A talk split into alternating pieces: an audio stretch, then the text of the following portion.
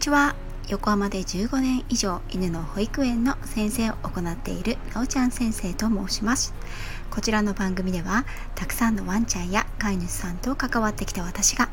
日本の犬と飼い主さんの QOL を上げるをテーマに犬のあれこれについて私個人の見解からお話ししています。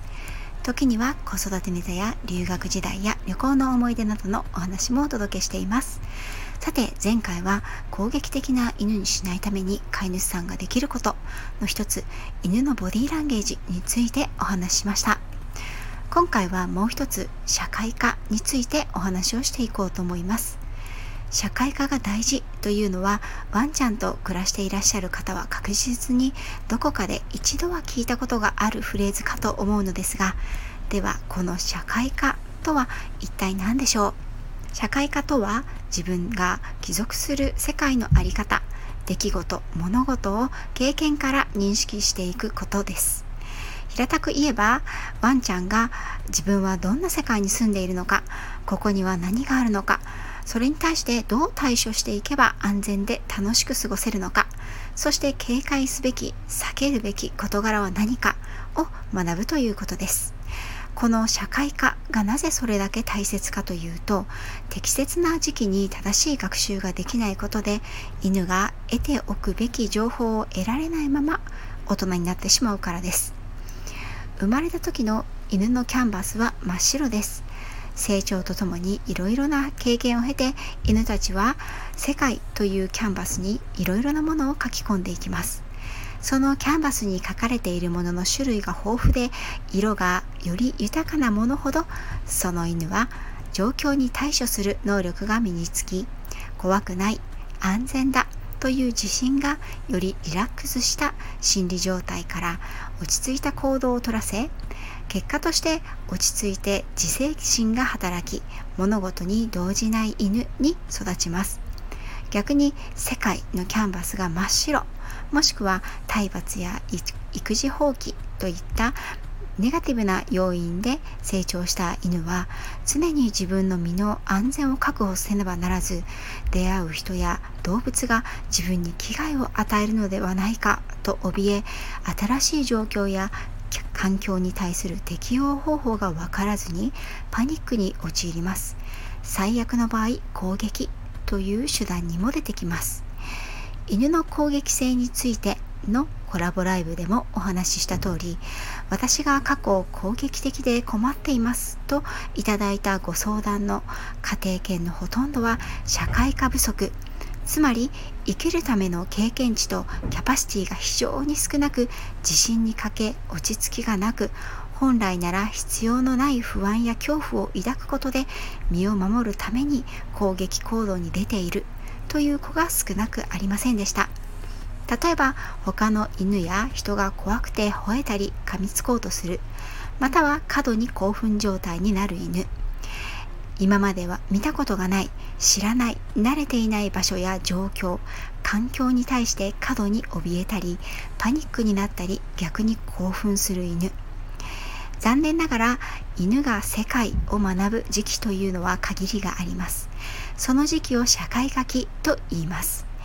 慣れるということは犬は生涯にわたって少しずつこの社会書きが過ぎてもできるのですが第一印象が強く刷り込まれこの時期に苦手としたものに関して後から鳴らすことがすごく大変になりますのでなるべくこの社会科期に苦手となりそうなものに慣らしておくことが大切なしつけのスタートになります。近年はこの社会科期に多くの良い経験をさせることが後の犬の問題行動を防ぎ情緒の安定した適応力の高い犬に育つということが認識されてきていますがそれでもまだまだ一般の飼い主さんに犬のしつけっていつから始めればいいですか？まだ3ヶ月ですけど早いですよねとか1歳ぐらいになってからしつけを考えてますという方も少なくありません。私は長年トレーナーをしてきましたがお座りや、ま、待ておいでなどを教えるよりも何よりも早く時間をかけて行ってほしいしつけがこの社会科技のトレーニングになります。犬の社会科期には大きく分けて第一社会科期第二社会科期があります。第一社会科期は生後3週目前後から生後11週から12週間までとされています。この時期は生物学者コンラード・ローレンツの研究をもとにかつては臨界期と呼ばれ現代では感受期と科学者には呼ばれています。第二社会科期はその後の生後13週約4ヶ月ぐらいから1歳までとなります。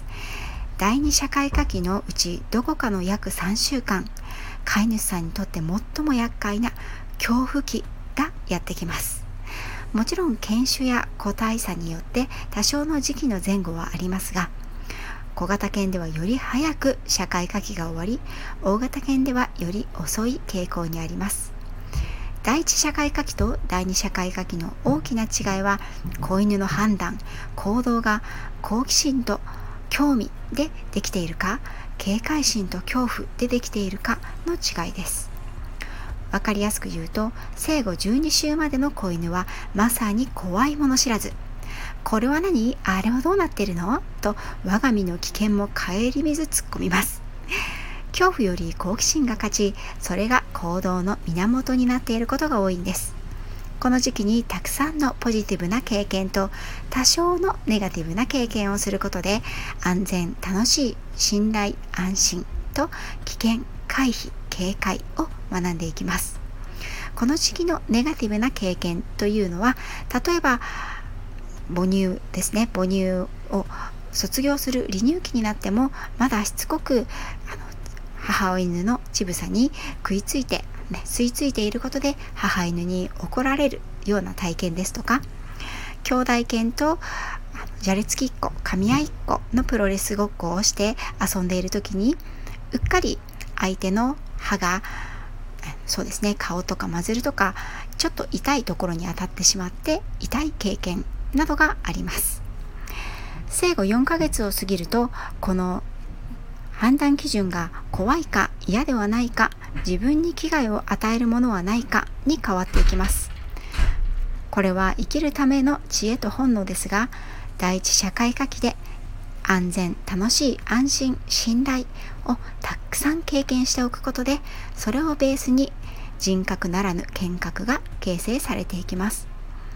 日本のトレーナーが一番懸念することはワクチンプログラムによる社会化の弊害です。犬が自ら好奇心を持って積極的に世界の成り立ちを学ぶ時期は生後3週目からだいたい13週目なのですが12週から13週目なのですけれどもほとんどの犬たちは生後78週に親元から引き離され人間の家庭に来ます。その時期にはまだ3回目の混合ワクチン接種や狂犬病ワクチンの接種が終わらない犬がほとんどです。全てのワクチン接種が終わった頃にはどっぷり恐怖期に使っている場合もあるんですよ。第一社会科期にペットショップのガラスケースと家庭でのサークル生活で過ごしてきたワンちゃんの世界の在り方のキャンバスにはどんな絵が描かれていると思いますか？そこに家族以外の人はいますか？緑や車やトラックバス他の生き物電車花火。赤ちゃん子供杖をついた人大きな音雨音風の音など入っていますでしょうか。第一社会科期に出会うことのなかった経験は第二社会科期で初めて出会う時怖い回避逃走警戒の対象になります。こうなってしまってからだとこの怖い気持ちを拭い去って良いイメージをつけるのは生後3ヶ月までにかかる時間の倍以上がかかります。また生後23週の時に23回体験したことがあるからあとは大丈夫よということではないんですね。刺激は適度に繰り返し与え続ける方が定着します。特に苦手となりやすい物事。例えば家族にいない特徴を持つ人や大きな音特定の環境などにはポジティブなイメージとともに繰り返し合わせてあやっぱりこれって大したことなかったなと自信をつけてあげてください。第一社会科期約12週までの感受期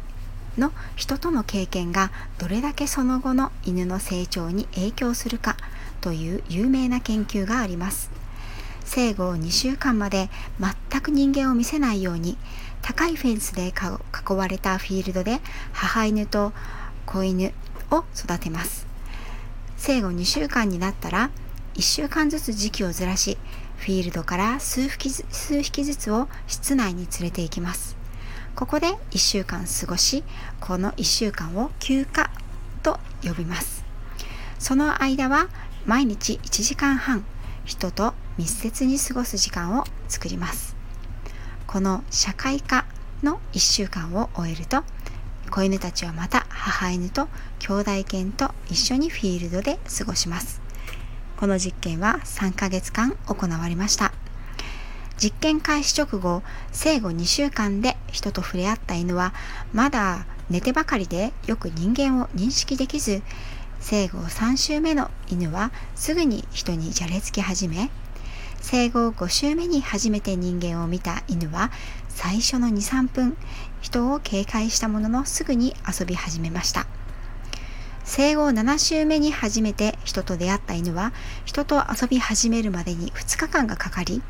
生後9週間では1週間の休暇の後半になってからやっと人になり始めたということです。実験終了後すべての犬たちは生後14週で普通の家庭に引き取られるのですが実験の3ヶ月間の間人間と一度も接触をしてこなかった犬たちは最後まで人間との信頼関係を学習することができなかったということです。生後2週間から3週間の間に1週間の社会科の休暇をとって人間と触れ合った犬たちは2週間程度で慣れることができてその他の犬たち生後3週目から1週間ずつ休暇をとって人になれる練習をした子たちは一瞬にして人に懐いたということでした。